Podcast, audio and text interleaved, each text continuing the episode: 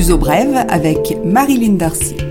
Bonjour et bienvenue dans cette nouvelle édition de votre programme en français sur l'actualité portugaise. Tout d'abord les règles Covid pour la fin de l'année. Le gouvernement a décidé de donner un tour de vis pour le premier de l'an, seule façon de contrebalancer les effets des rapprochements familiaux de Noël dont les règles restent inchangées selon le Premier ministre Antonio Costa. Concrètement, pour le week-end du premier de l'an, le couvre-feu de la Saint-Sylvestre sera en place à 23h et à partir de 13h les premiers 2 et 3 janvier.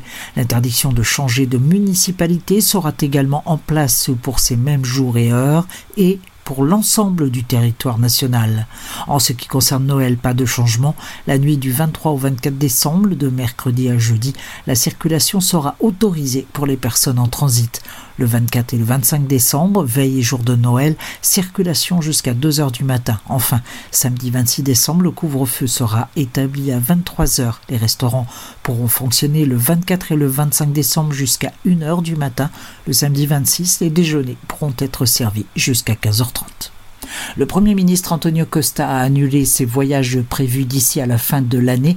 Il a rencontré le président français Emmanuel Macron à Paris en milieu de semaine. Or, le chef de l'État français a été testé positif au Covid. Sans symptômes, Antonio Costa a attendu les résultats des tests et gère les affaires du pays à distance. Les résultats de son test sont négatifs. Le Premier ministre espagnol Pedro Sanchez ainsi que le Premier ministre français Jean Castex, qui ont côtoyé Macron récemment, sont eux aussi isolement.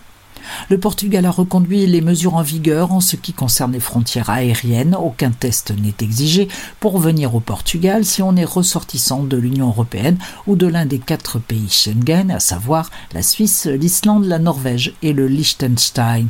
En revanche, si l'on vient d'un pays tiers, comme par exemple les pays africains de langue portugaise, un test est exigé ainsi que pour une liste de pays définis en accord avec l'Union européenne. En ce qui concerne l'Espagne, seuls les voyageurs par avion sont concernés par un test en provenance du Portugal et du reste du monde. Par la route, et si on ne fait que traverser pour rejoindre la France et le reste de l'Europe, pas d'exigence particulière, mais attention aux restrictions locales. Enfin, la Suisse a remis le Portugal dans sa liste rouge et impose une quarantaine de 10 jours à toute personne venant du pays. La décision a suscité une vive réaction chez les Portugais de Suisse qui ont organisé une pétition pour obtenir la levée de la mesure. La décision est tombée. L'Union européenne pourra commencer à vacciner les citoyens à partir du 27 décembre. Au Portugal, la vaccination, réservée en priorité au personnel hospitalier et soignant, ne commencera pas avant début janvier. 300 000 doses de vaccins sont attendues à partir du 4 janvier. Les Portugais affirment vouloir dépenser 216 euros en moyenne par personne pour Noël. C'est une baisse de 172 euros par rapport à Noël 2019. Plus de la moitié de ces 216 euros ira au cadeau. Pour le premier de l'an, la dépense sera de 85 euros, soit la moitié de l'an dernier. L'uso brève, culture. La page culturelle de Bref d'abord. Une bonne nouvelle, la gratuité dans les musées, palais et monuments nationaux situés dans les zones à haut risque seront gratuits le week-end prochain. Tout fermera à 13h en raison du couvre-feu pour ces zones rouges et oranges à haut risque. Avec le confinement et les successives mesures de restriction, la fréquentation a chuté de 70%. Et ça, c'est la mauvaise nouvelle.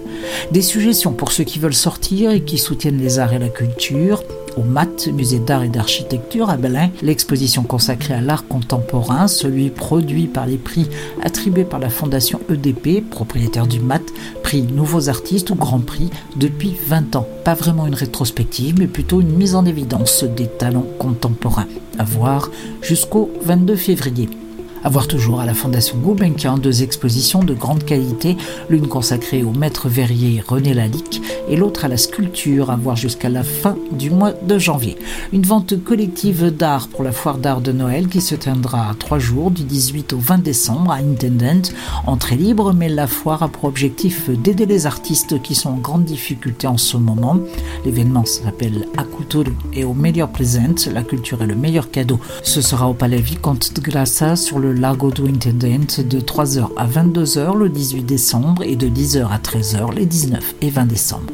Et pour sortir de Lisbonne, le musée Serralves à Porto propose une exposition de Louise Bourgeois, des œuvres réalisées entre 1940 et 2010. La plasticienne née à Paris et décédée en 2010 à New York est connue pour ses sculptures monumentales. Son œuvre traduit les traumatismes de sa vie et son art, la manière de les exorciser. Ce programme touche à la fin. Je vous retrouve la semaine prochaine, semaine de Noël, pour un nouveau bulletin. D'ici là, retrouvez-moi sur Luso Brève, info francophone au Portugal sur Facebook. En attendant, prenez soin de vous et des autres.